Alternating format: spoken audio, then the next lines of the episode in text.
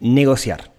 Negociar es algo que tenemos que hacer muchas veces a lo largo de nuestra vida y usualmente no estamos bien preparados. Negociar es un arte y hoy vamos a ver algunas herramientas que nos pueden ayudar a ser mejores negociadores. Un, dos, tres, cuatro.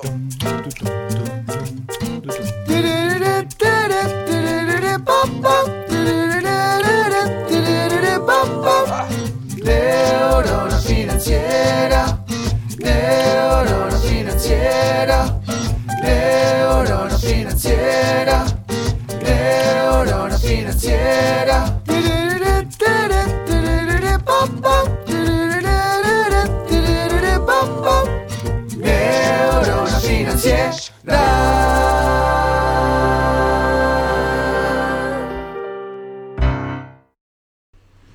Muy buenos días, tardes, noches para todos. Bienvenidos a un nuevo episodio del podcast de Neurona Financiera. Mi nombre es Rodrigo Álvarez y los voy a acompañar el día de hoy en este podcast que intenta de alguna forma de que controlemos nuestra situación financiera, que aprendamos a controlar el dinero, que dejemos de sufrir estrés por dinero. Hoy un episodio súper especial porque vamos a hablar de negociación, súper especial para mí. Vamos a hablar de negociación. Todos negociamos y negociamos mucho y usualmente lo hacemos también por instinto. No muchas personas se capacitan en el arte de negociar. Hay algunas cosas que si las tenemos claras, cosas muy sencillas y muy prácticas, nos vamos a transformar enseguida en mejores negociadores. Y de eso vamos a hablar en este episodio. Pero antes, recuerden neuronafinanciera.com, ahí van a poder encontrar un conjunto enorme de herramientas que les van a permitir a mejorar su situación financiera, mejorar sus finanzas. Eh, recomendación, Suscríbanse, porque si se suscriben mm, todas las semanas, en particular todos los viernes, estoy mandando un correo con una pildorita, un correo muy corto, con una pildorita que ayuda a mejorar sus finanzas. Eh, creo que eso tiene, tiene mucho valor, me encanta hacerlo y tengo ganas de hacerlo más seguido inclusive. Así que sugerencia neuronafinanciera.com y suscríbanse porque eh, los que les llega les, les puede aportar muchísimo valor. Bueno, vamos a hablar de negociación. La negociación negociar es algo que es omnipresente en la vida. Miren, en este momento estoy grabando esto, son las 9 menos cuarto de la mañana y ya tuve como 7 negociaciones desde que me desperté. Con mis hijos, con mi esposa. Tuve un montón de negociaciones, ¿sí? Y la vida muchas veces se trata de negociar. No sabemos negociar muy bien, Muchas veces dejamos que el niño de 5 años que tenemos adentro, ¿sí? ese perfil infantil que tenemos, sea quien negocie. Y eso, eso puede ser un error. ¿sí? De hecho, ese niño de 5 años que tenemos adentro es interesante porque también puede ser parte de esta negociación. Tiene un, tiene un rol, pero ahora más adelante vamos a hablar de, de ello. Entonces, sepamos, sepamos que negociar es algo que lo tenemos que hacer todo el tiempo. Negociamos con proveedores, negociamos cuando compramos algo, no estoy hablando de esa negociación de, ah, voy a regatear el precio, ¿sí? sino que estoy hablando de negociaciones en las cuales lo que nosotros buscamos, el objetivo, es un ganar-ganar. La escuela que a mí me gusta de la negociación es la escuela ganar-ganar. La escuela donde lo que nosotros buscamos es que ambas partes se vayan contentas, ambas partes consigan un acuerdo. Y ese acuerdo sea un acuerdo que nos deje felices, que si nos vamos a dormir, digamos, negocie bien. Y eso implica ganar, ganar, que ambas partes estén satisfechas. Si tu objetivo de la negociación es ganar y que el otro pierda, lo que te voy a contar no te sirve para nada. De hecho, mi, recomendación es que no vayas por ese lado y vuelvo a aquello de que el mundo es redondo y que una negociación que te parece de una sola vez, en realidad se va a volver a repetir a lo largo del tiempo. Así que mi recomendación es siempre busquemos eh, negociaciones donde quede la puerta abierta y donde ambas partes se vayan felices. Si ambas partes no se van felices de la negociación, entonces la negociación no quedó bien. ¿sí? Siempre una negociación tenemos que prepararla. Creo que la clave justamente está en la preparación de esa negociación. ¿sí? Y prepararla es tener un checklist y revisar algunos, algunos conceptos. Déjeme contarles quizás lo primero y más importante que solemos olvidar cuando vamos a negociar y es el marco temporal. Cuando vamos a negociar algo, lo que sea, siempre deberíamos tener una fecha límite en la que debería terminar la negociación o no. ¿Por qué? Porque muchas veces nuestra, nuestra agenda, nuestro tiempo, no es el tiempo de la otra parte. Y lo primero que tenemos que hacer es alinear eso. Si yo tengo que negociar con mi hija, como me pasó esta mañana, qué ropa se quiere poner para ir a la escuela, y tiene tres años y ni me lo digan, yo tengo un marco temporal y es que a las 8 menos cuarto de la mañana tenemos que salir para ir a la escuela. Ella no le importa y, no le importa, digamos, si, salimos más tarde a la escuela, llegar tarde, pero a mí sí me importa porque entiendo el concepto que tiene. Entonces, tenemos como, como marcos temporales y ella, sin darse cuenta, abusa de eso porque sabe que si yo estoy llegando al tiempo límite y no llegamos a un acuerdo, voy a terminar cediendo en algo que no quiero ceder. Entonces, lo primero cuando vamos a negociar es tener claro el marco temporal. ¿Por qué digo esto? Porque muchas veces en negociaciones donde vamos a comprar algo, por ejemplo, vamos a comprar un inmueble, una casa. Vas, ves la casa, miras por la ventana, qué linda vista, esto está bueno, me gustaría, zaraza, zaraza, y te embalás. Y de repente te empezás a apurar con el tema. Ahora, tenemos que bajar un poco la pelota y de antemano tener claro el marco temporal. Si tenemos claro el marco temporal, eso nos va a dar una herramienta interesante como para no apurarnos y no tomar decisiones equivocadas. Así que lo primero, antes de cualquier negociación, tener claro el marco temporal. Saber que no tengo que cerrar esto hoy mismo o saber cuándo lo tengo que cerrar. Porque eso define muchas cosas. Bien. Eso es lo primero.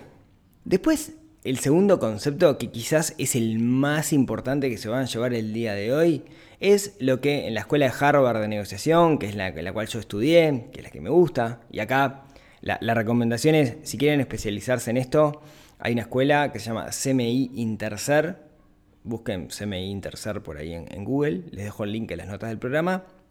Da unos cursos de negociación que son espectaculares, que es de la escuela de Harvard. Quien lo trajo a Uruguay es el doctor Julio de Caro, que es una eminencia. Sí, es una persona que admiro muchísimo. Em, de hecho, el otro día justo mencioné que estaba leyendo un libro, que es un libro de negociación más avanzado, que escribió Julio, que se llama La cara humana de la negociación. Eh, Súper recomendado. Decía, primer punto que es sumamente importante es lo que se llama el MAN, MAN con doble A. ¿Qué quiere decir MAN? Mejor alternativa a un acuerdo negociado. Mejor alternativa a un acuerdo negociado. ¿Qué es esto? Básicamente es, si no llego a cumplir la negociación, ¿Cuál es la alternativa que tengo? ¿Cuál es la mejor alternativa que tengo? ¿Sí? Y vamos a poner un ejemplo muy sencillo. Imagínense que hay dos hermanos que están discutiendo porque ambos quieren una naranja. Tenemos una naranja, dos hermanos que quieren la naranja. ¿Sí? Lo que deberían saber esos hermanos antes de negociar quién se lleva la naranja es cuál es la mejor alternativa si no consiguen la naranja la mejor alternativa a un acuerdo negociado. Piensen ustedes, cuando se van a posicionar adelante de una negociación, el poder que les da saber qué pasaría si no tienen, perdón, si tienen claro qué, si tienen claro qué va a pasar si no, si no llegan a un acuerdo. ¿sí? Y eso es, es el MAM, por ejemplo. Eh, a mí me tocó una vez hacer una negociación donde tenía un proveedor y en un momento teníamos un, acuerdo con el proveedor y en un momento hubo un malentendido y había algo que para mí estaba acordado que el proveedor decía que no. Y era un tema de sintaxis, porque en el acuerdo que habíamos firmado lo especificaba, pero no era lo suficientemente claro. Ahora, yo necesitaba ese ítem.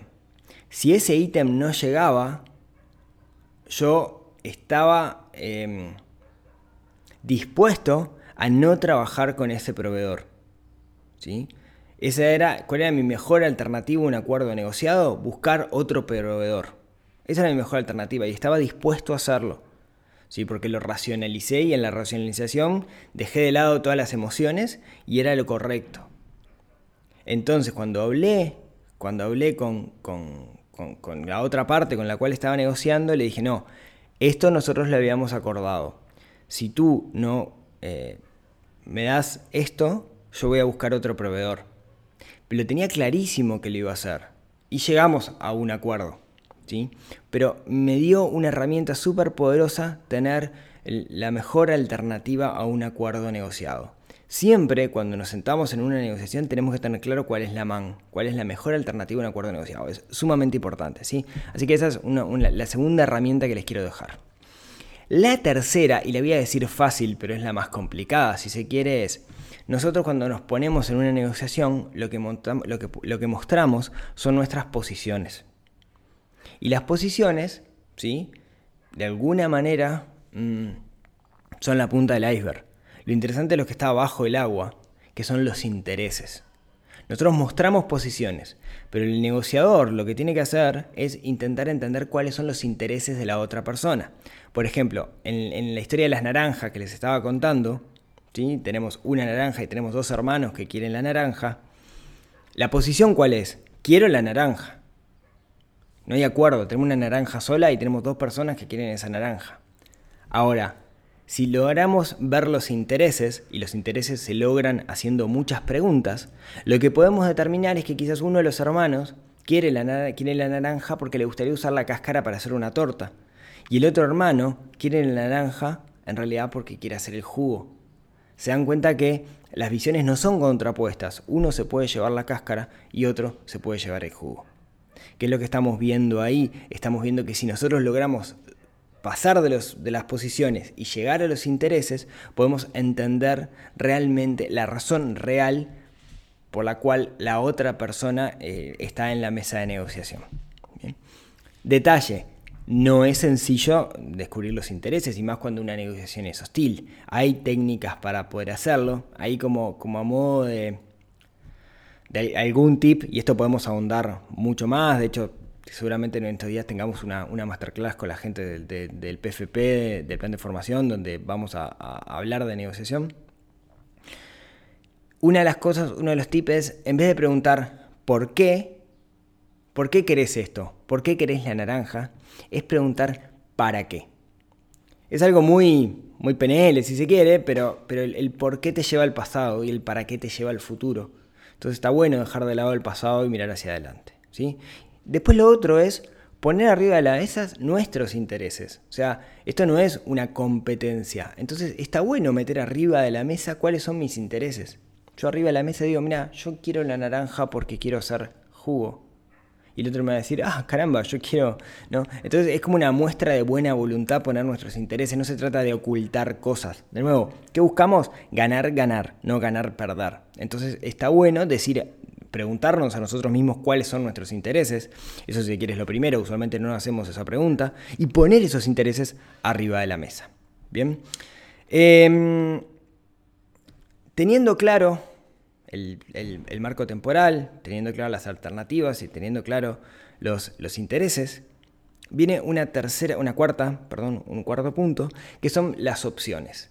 Quizás no haya un acuerdo preliminar y ahí es donde viene un ejercicio de creatividad enorme, que es poner arriba de la mesa un conjunto de opciones, una tormenta de ideas, donde no se juzgan, donde no se juzga, sino se tiran un montón de ideas y se ve a partir de esas ideas se, busca tomar una decisión ¿Sí? buscar un, acuerdo. Pero la idea es ser creativo. Si quieren acá hay un rol que es predominante, que sí, acá sí podemos dejar despierto ese niño de 5 años que tenemos adentro, para que ese niño de 5 años mm, sea creativo, tire ideas, tire bolazos y a partir de ahí surjan cosas.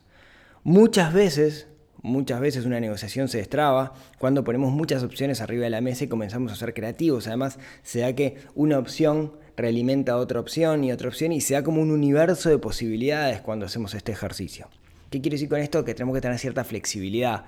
No vayamos con una idea, una idea fija de, para mí la victoria de esta negociación, si es que lo vemos como una competencia, que no está bien, es esto. Para mí la victoria es llevarme esto. No, quizás hay opciones que a la otra parte se le ocurren que ni siquiera a vos se te habían ocurrido.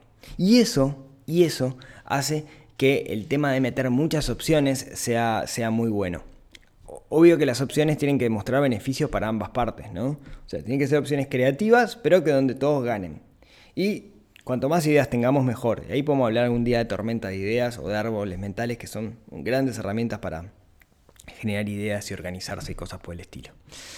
Bien, dijimos tiempo, alternativas, los intereses, las opciones, esa lluvia de ideas. Y después tenemos una quinta etapa. A ver, tiempo, alternativas, intereses, opciones. Sí, una quinta etapa, que son los criterios de legitimidad. Esto es bien interesante porque muchas veces cuando estamos negociando tendemos a eh, definir cosas en función de lo bueno o lo malo, lo lindo, lo feo, cosas que son sumamente subjetivas. Y tenemos que salir del mundo de la subjetividad al mundo de la objetividad. Si vamos al ejemplo en la naranja, y están los dos hermanos, y digo que dos son dos hermanos por gusto, que ambos quieren la naranja, ¿por qué le tenemos que dar la naranja? Bueno, porque son dos hermanos y un padre reparten partes iguales a sus hijos las cosas. Hay un criterio de legitimidad. ¿Cuáles son los típicos criterios de legitimidad? Bueno, la reciprocidad, yo te doy, pero espero que vos me des, o las leyes, ¿no? Eh, por ejemplo, si no sé, tenemos dos países que están negociando la reducción de su eh, capacidad nuclear. ¿No? Y, a ese nivel llegamos de lo importante que es la negociación. Y uno dice, yo voy a reducir el 20%, pero tiene, no sé, 100 cabezas nucleares. Y el otro tiene 3 cabezas nucleares y dice, yo también voy a reducir el 20%. ¿Está bien eso? ¿Cuál es el criterio de legitimidad que estamos usando? ¿Es cantidad o es porcentual? ¿Ven a lo que me refiero? Tenemos que definir, definir previamente cuáles son esos criterios. Muchas veces esos criterios están dados por leyes, tratados, ¿sí? Em, si quieren, acá les pongo un ejemplo. Este todo lo van a entender. Fútbol, ¿no? El offside. El offside es lo más complicado del fútbol porque el juez tiene que estar mirando dos lados al mismo tiempo. Yo no soy el gran futbolero, ya lo saben, pero esto me lo explicaron. El, juez tiene que saber de dónde parte el pase y dónde está el jugador. Tiene que estar en dos lados al mismo tiempo. Usualmente es palío, ¿no? Usualmente fue, no fue, lo mismo con la tele, con la tele es mucho más fácil, etc. ¿Cuál es el criterio de legitimidad? Bueno, inventaron el VAR. ¿sí? Entonces, el juez puede decir, para, no estoy seguro, me voy a fijar, ta, acá lo veo en la tele, como lo veo en la tele me doy cuenta, listo, ahora sí. Hay un criterio de legitimidad que es, tengo una filmación que lo demuestra. ¿Qué pasaba cuando no estaba ese criterio de legitimidad? Bueno, algunos decían que sí, otros decían que no, terminaban agarrando las piñas, le pegaban al juez, se agarraban las piñas entre ellos, etcétera, digamos imponer este criterio de legitimidad, por más que haga aburrido el fútbol, lo que ustedes quieran, hace que tengamos una cosa que no dependa de lo subjetivo y que pasemos a lo objetivo. ¿sí? Em, bien, eso, voy a acelerar porque si no puedo estar tres días hablando de esto porque es un tema que, me encanta. Ese era el punto número 5. ¿sí? Punto número 6 de todo esto es la comunicación. Al final del día, la negociación no es otra cosa que la comunicación entre dos personas con un fin concreto. Y tenemos que desarrollar nuestras habilidades de comunicar. Comunicamos cuando hablamos, comunicamos cuando miramos, comunicamos cuando nos movemos, ¿sí? Y tenemos que desarrollar, y hay muchas estrategias que ayudan a desarrollar nuestras mejores habilidades de comunicación. Por ejemplo, si tenemos una negociación, yo me siento de un lado de la mesa y la otra persona que va a negociar se sienta del otro lado de la mesa, ahí hay una señal comunicativa de estar enfrentados. Punto. Ahora, imaginen lo mismo, pero nos sentamos del mismo lado de la mesa. La señal de comunicación que estamos dando es, estamos los dos juntos intentando resolver un problema. Comunicar es un arte, comunicar implica que tengamos que escuchar mucho más de lo que, de lo que hablamos, saber hacer las preguntas correctas, respetar los tiempos del otro y, por más que la otra persona, em, por más que sepamos lo que la otra persona nos va a decir, dejarlo hablar, pero al final se trata de comunicar. ¿sí? Tenemos que ser buenos comunicando. Tenemos que dejar un poco de mirarnos el ombligo, pensar en la comunicación en sí y, y cuando el otro está hablando, no pensar qué es lo que tengo que responder, sino escucharlo realmente. Eh, lo digo, es fácil decirlo, y, mm, pero practicarlo, digamos, es un poco más complejo. ¿sí? Ahora les doy algún tip ahí al, respecto. Y por último, el último punto, que esto yo ya hablé en un podcast, recuerden que cada vez que negociamos lo que estamos haciendo es construir una relación. El mundo es redondo, lo digo siempre, y son pocas las negociaciones de una vez sola. Seguramente volvamos a negociar en algún momento. Yo acá les, cuento, les cuento una historia de esto. Eh, yo cuando hice un curso de negociación, me pasó que había una cocinera muy conocida del medio, creo que esto ya lo conté alguna vez, pero había una cocinera muy conocida, de esas de la tele, digamos, que estaba haciendo el curso de negociación. Y nos tocó negociar. Y nos tocó un ejercicio de negociación. Y bueno, íbamos con esto del ganar-ganar, yo, digamos, fui, fui con esa premisa y llegamos a un acuerdo de palabra, pero después cuando llegó la hora de los bifes, eh, cuando estaba ellos se dieron vuelta y al final nos terminaron perjudicando en la negociación a nosotros. O sea, ellos ganaron y nosotros perdieron. Y uno dice, bueno, está, este, pasa. Sí, está bien, en juego, no pasa nada. Pero hasta el día de hoy, a mí me cuesta, me cuesta cuando, eh, ir al restaurante de esta cocinera o verla en la tele. ¿Por qué me pasa eso? Porque me traicionó en una negociación que era un juego. Pero de alguna manera dañó una relación que estaban haciendo. Entonces eh, me sentí herido, sin duda, porque me traicionó en la negociación y se dañó la relación. Entonces, eh, ustedes dirán, es un juego, no tiene nada que ver. Sí, perfecto, pero construimos relaciones. Todo el tiempo estamos construyendo relaciones y tenemos que cuidar mucho esas relaciones que, cuida, que creamos. Somos constructores de relaciones y las relaciones son uno de los activos más importantes que tenemos. Eh, como dicen, tenemos que hacer, en esto de las relaciones, tenemos que ser muy suave con la gente, pero muy duros con los problemas. No estamos enfrentados a otra persona. Hay un problema y juntos tenemos que solucionar ese problema para llegar a un acuerdo. ¿Ven la diferencia, no? La diferencia no es eh, estamos enfrentados por algo, sino está el problema y nosotros dos tenemos que resolver el problema y destrabarlo. Es el problema, le ponemos alma al problema y el problema es lo que tenemos que resolver y no somos nosotros. Bien.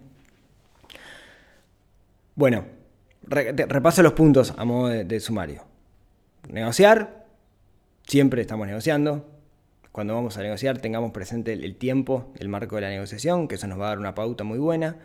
Está el concepto de la mejor alternativa a un acuerdo negociado, que es el MAN, que es qué pasa si no negocio. A veces es mejor no llegar a un acuerdo, ¿sí? no siempre una negociación tiene que terminar en un acuerdo, sino que si el MAN es mejor, me voy por el MAN. Tengo que entender los intereses de la otra persona, dejar de lado las posiciones y enfocarme en los intereses. Tengo que tirar opciones arriba de la mesa. Tengo que tener criterios de legitimidad para dejar de lado lo subjetivo y pasar al objetivo. Tengo que eh, buscar un, compromiso. Ah, eso me lo olvidé, perdón, eso me lo olvidé. Al final, esto termina en un compromiso en blanco y negro, ¿sí? un compromiso que es el compromiso que asumen las partes y que debemos cumplir. Es, hay un, tema de comunicación, digamos, la, la, negociación es comunicación y recordemos que lo que estamos haciendo es construir relaciones. Creo que si tenemos en cuenta este, este punteo, nos vamos a transformar en mejores negociadores y ser mejores negociadores nos va a ayudar de alguna manera en cualquier cosa que nosotros, nosotros hagamos. Bueno, eso es lo que quería contarles el día de hoy. Muchas gracias, muchas gracias por acompañarme. Eh, recuerden que neuronafinanciera.com pueden encontrar un montón de materiales relacionados con esto. Está la caja de herramientas, hay un set de cosas. Está Finanzas Ninjas, que es mi primer libro, que lo pueden bajar de ahí. Y muchas cosas más. Así que suscríbanse. Gracias a todos por acompañarme hasta acá. Gracias a todos los que me siguen en Spotify, a los que me siguen en iTunes, en iBox, en Amazon, que ahora estamos en Audible, o como se pronuncia, de Amazon. Eh, y bueno, como siempre, si tienen ganas, nos vemos, nos escuchamos, nos hablamos la próxima semana en otro episodio que ayude a desarrollar esa neurona financiera que tenemos un poquito dormida y que tenemos que despertar. Nos vemos la próxima. Chao,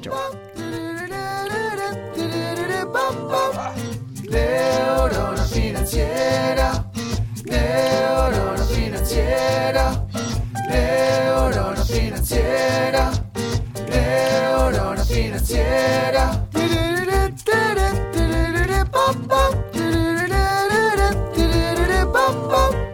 Neurona financiera.